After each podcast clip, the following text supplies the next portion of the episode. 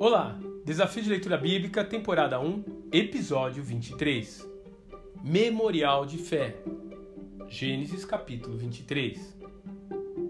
Pela fé, Abraão, quando chamado, obedeceu e dirigiu-se ao lugar que mais tarde iria receber como herança, embora não soubesse para onde estava indo. Pela fé, peregrinou na terra prometida como se estivesse em terra estranha. Viveu em tendas, bem como Isaac e Jacó, coerdeiros da mesma promessa. Pois esperava a cidade que tem alicerces, cujo arquiteto e edificador é Deus.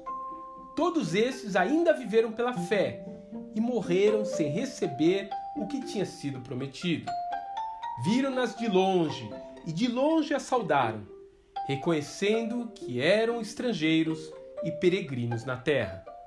Hebreus capítulo 11, versos de 8 a 13.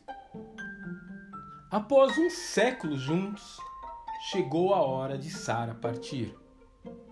O patriarca, que não possuía um plano funerário, precisava então providenciar um jazigo para sua esposa. Apesar de toda a riqueza, o pai da fé jamais havia possuído um pedaço de terra em Canaã. Ele havia vivido como nômade desde o dia em que o Eterno o havia chamado para o seguir. Os povos antigos tinham uma preocupação grande com os rituais de sepultamento.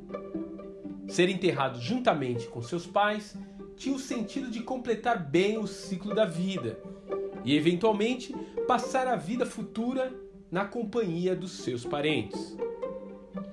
Mas Abraão decide não fazer nenhum esforço para retornar à sua terra natal.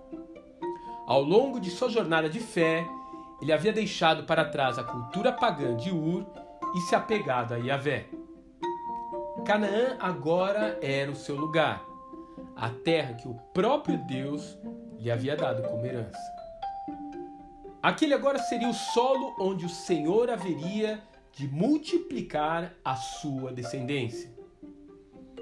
O pai da fé não iria mais fugir para o Egito ou Gerar. Ele havia aprendido que tudo o que ele e seus filhos precisavam estava bem ali, nos limites da herança de Deus para eles. E naquela caverna, comprada por um preço superestimado de Efron, Abraão, Isaac e Jacó, juntamente com as suas esposas, seriam todos enterrados um dia.